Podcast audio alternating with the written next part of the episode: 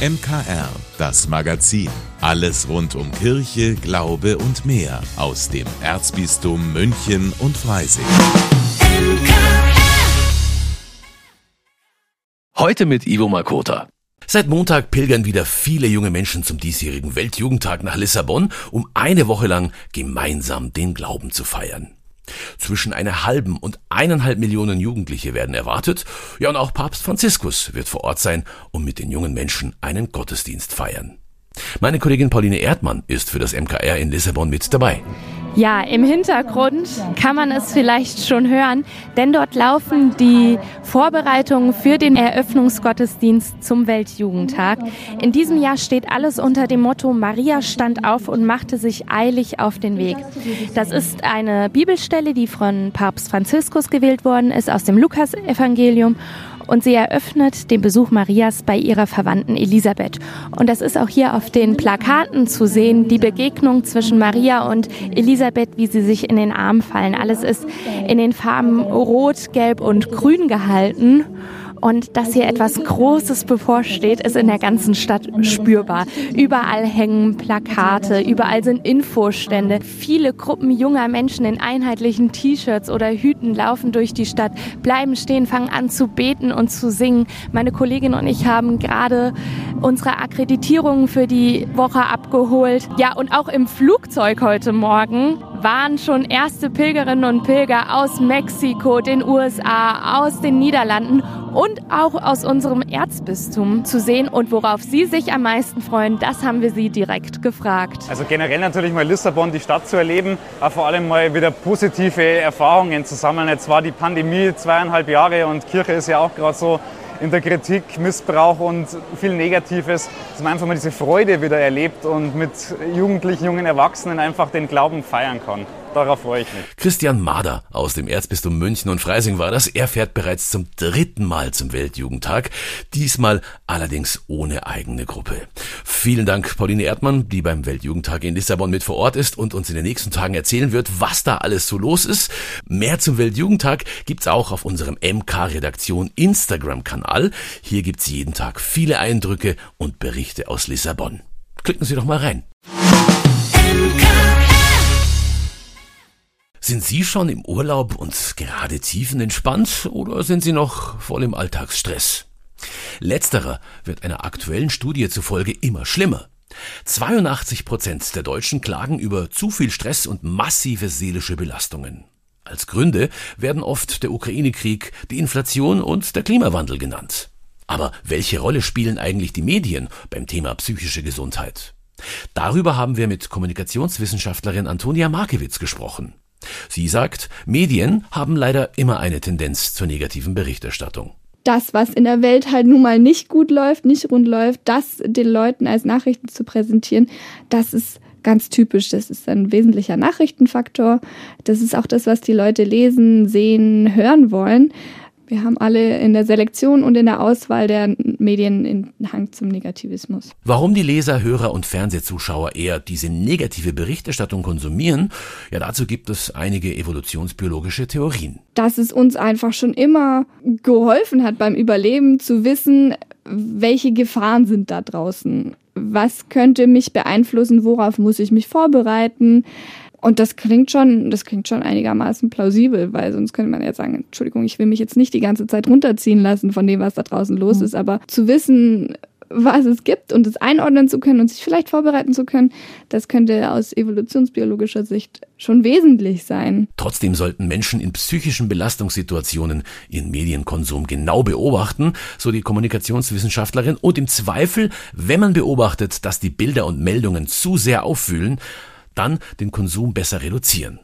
Inzwischen gibt es auch einige Ansätze, einen lösungsorientierten und konstruktiven Journalismus voranzutreiben. Es müsste sich nicht nur auf Seiten der Kommunikation ja was ändern, sondern auch auf Seiten der Leserschaft oder Hörerschaft, weil die sind es ja, die das der Journalismus ansprechen will. Und mhm. ähm, der Journalismus kann sich nicht freimachen von Monetarisierung, von Wettbewerb mit anderen Medienhäusern. Am Ende wird der Großteil der Medienhäuser wahrscheinlich dann doch das produzieren, was die Leserschaft oder Hörerschaft oder Zuschauerschaft nun mal rezipieren will. Ein ausführliches Gespräch zum Einfluss der Medien auf unsere Psyche gibt's heute Abend ab 19 Uhr hier bei uns im MKR in der neuesten Ausgabe unserer Sendung Einfach Leben mit Katrin Schreiber und natürlich jederzeit als Podcast. Viele Seelsorger in der Kirche tun sich schwer damit, Menschen dort abzuholen, wo ihnen der Schuh drückt. Für Melanie Wolfers ist das kein Problem. Die Ordensfrau ist so etwas wie der Shootingstar in der christlichen Lebensberatung. Die Theologin hält erfolgreiche Vorträge, schreibt Bücher und ist auch Podcasterin. Mit ihren Themen ist sie ganz nah dran am Leben der ganz normalen Menschen. Ganz, ganz, ganz wichtig, mit Menschen im Gespräch zu sein über Fragen des Menschseins, über Erfahrungen, die im alltäglichen Leben auftauchen und dort so zu versuchen, ja, Menschen zu unterstützen in der Kunst des guten Lebens. Ich bin viel in der Begleitung tätig, in der Beratung tätig, in der Seelsorge tätig. Und das ist für mich eben ein Medium, um mit Menschen im Gespräch zu sein, um Inhalte zu vermitteln, die hoffentlich Menschen ermutigen und inspirieren in dieser Kunst des guten Lebens und da so aus philosophischer, psychologischer, allgemein menschlicher Sicht und aus spiritueller Sicht auf die Fragen zu schauen und Perspektiven zu eröffnen. Und wer wie Melanie Wolfers den Draht zu den Menschen hat, findet dann auch ganz automatisch die Themen, die die Leute bewegen. Das Buch über die Kraft der Zuversicht ist entstanden mit Beginn der Corona-Krise. Und wo mir einfach viele Menschen geschrieben haben, auch Hörerinnen des Podcasts und Hörer, wo sie einfach so von ihrer Not geschrieben haben und dass sie sich ohnmächtig fühlen und nicht weiter wissen. Und das war für mich so ein Impuls, das war eigentlich sofort da. Das ist jetzt das nächste Thema, über das ich schreibe. Melanie Wolfers möchte den Menschen mit ihrer Lebensberatung Mut machen. Um glücklicher durchs Leben zu gehen, empfiehlt die Ordensfrau auch christliche Techniken wie Gebet und Meditation. Das Ohr nach innen, was geht in mir vor, was bewegt mich, wo überfordere ich mich gerade, was sagt mein Körper, was sagt so die leise Stimme der Sehnsucht. Und ich habe den Eindruck, dass viele Menschen dieses Ohr nach innen, das Ohr für sich selber sehr verkümmern lassen. Und damit steht man in der Gefahr, an sich selbst vorbeizuleben. Und das ist das Kostbarste, was wir haben, unser Leben und unsere Lebenszeit. Und deswegen ist es ein Ausdruck von Selbstachtung und als Christin sage ich auch ein Ausdruck der Liebe zu unserem Schöpfer, wenn ich mir die Zeit nehme, auf mich als Geschöpf zu achten. Ja, und wer das tut, kann im Leben dann auch mal ganz neue Dinge wagen, so Melanie Wolfers. Wenn Sie jetzt noch mehr Tipps von Melanie Wolfers für Ihr Leben haben wollen, dann hören Sie doch rein in Melanie Wolfers Podcast Ganz schön mutig. Den gibt's immer Montagabends nach dem Gottesdienst um kurz nach sieben hier bei uns im MKR auf münchnerkirchenradio.de und natürlich bei allen bekannten Streamingdiensten. Unser heutiger Lesetipp ist ein Roman aus Island und handelt von einem, ja, ich sag mal, einfühlsamen Mann, der weit reisen muss, um die Freude am Leben wiederzufinden. Meine Kollegin Gabi Hafner hat den Roman gelesen und erzählt uns jetzt mehr. Ein Buch. Der Lesetipp hier bei uns im MKR. Münchner Kirchenradio. Literatur. Mein Buch diese Woche schildert eine Reise, die völlig anders endet als geplant. Das hat nichts mit geänderten Flugplänen oder verpassten Anschlüssen zu tun, sondern damit, dass ein einsamer Mann wieder Anschluss ans Leben findet. Hotel Silence heißt der Roman der isländischen Schriftstellerin Odur Ava Olafsdottir. Die Handlung Sie beginnt in einem Tattoo-Studio. Jonas möchte sich eine Wasserlilie stechen lassen, Vatna Lilia, so heißt seine Tochter. Viele Menschen ließen sich tätowieren, um eine Narbe zu verdecken, klärt ihn der Studioinhaber auf. Das könnte passen. Jonas größte Narbe, seine Frau hat ihn verlassen und ihn bei der Gelegenheit noch darüber aufgeklärt, dass sie ihn zwar für einen geeigneten Vater befunden hat, er aber keineswegs der leibliche Vater von Vatna Lilia ist. Jonas ist in ein tiefes Loch gefallen und trägt sich mit dem Plan, seinem Leben ein Ende zu setzen. Das Jagdgewehr seines Nachbarn hat er sich gerade ausgeliehen. Da kommt ihm der Gedanke, seine Tochter könnte ihn finden, wenn sie ihn besuchen kommt. Da formt sich bei Jonas die Idee, auf eine Reise zu gehen, um seinen Plan auszuführen, ohne jemanden unmittelbar damit zu schockieren. Jonas bucht also ein One-Way-Ticket, packt für eine Reise ohne Wiederkehr. Die Bohrmaschine muss mit, damit er einen Haken an der Decke befestigen kann, und für alle Fälle nimmt er doch den ganzen Werkzeugkoffer mit, man weiß ja nie. Sein Reiseziel ist ein früheres Wellnesshotel in einer Stadt am Meer, die nach einem Krieg gerade die erste stabile Waffenruhe erlebt. Ein wunderschönes türkisblau schillerndes Mosaik soll es dort geben. Bei seiner Ankunft sieht Jonas, dass aus dieser Welt die Farben verschwunden sind unter Schutt und Staub. Er ist beeindruckt davon, was die Menschen dort durchstehen konnten. Und er weiß schnell, auch den Hotelbetreibern, einem Geschwisterpaar, kann er es nicht zumuten, ihn an einem Haken baumeln zu finden. Jedenfalls repariert Jonas erst einmal die Schranktür in seinem Zimmer, befreit den Duschkopf von Sand und Schlamm, reinigt die Rohre, gießt die Blumen auf dem Balkon. Und schon nach zwei Tagen fragen die Hotelbesitzer ihn, ob er nicht bei einigen Reparaturen helfen könnte und seinen Urlaub verlängern. Er ist nun quasi Teil des Teams und endlich erfährt er auch mehr über das wertvolle Mosaik. Es sieht so aus, als kehrte die Farbe langsam wieder zurück in sein Leben. Passend dazu bekommt Jonas einen neuen Namen. Mr. Fix nennen ihn die Menschen in der Stadt und glauben, er könne alles wieder instand setzen. Gelingt das auch für sein eigenes Leben? Außergewöhnlich.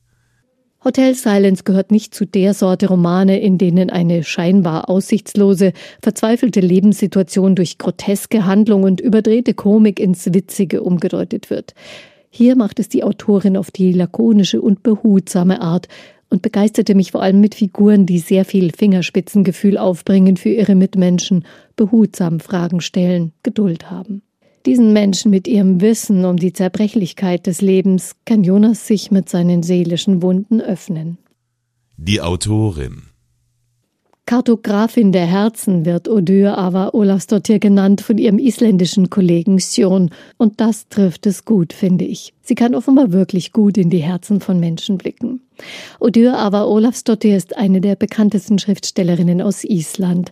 Sie lehrt Kunstgeschichte an der Universität Reykjavik und ist Direktorin des Museums der Universität Island. Die Schriftstellerin hat lange in Frankreich und Italien gelebt.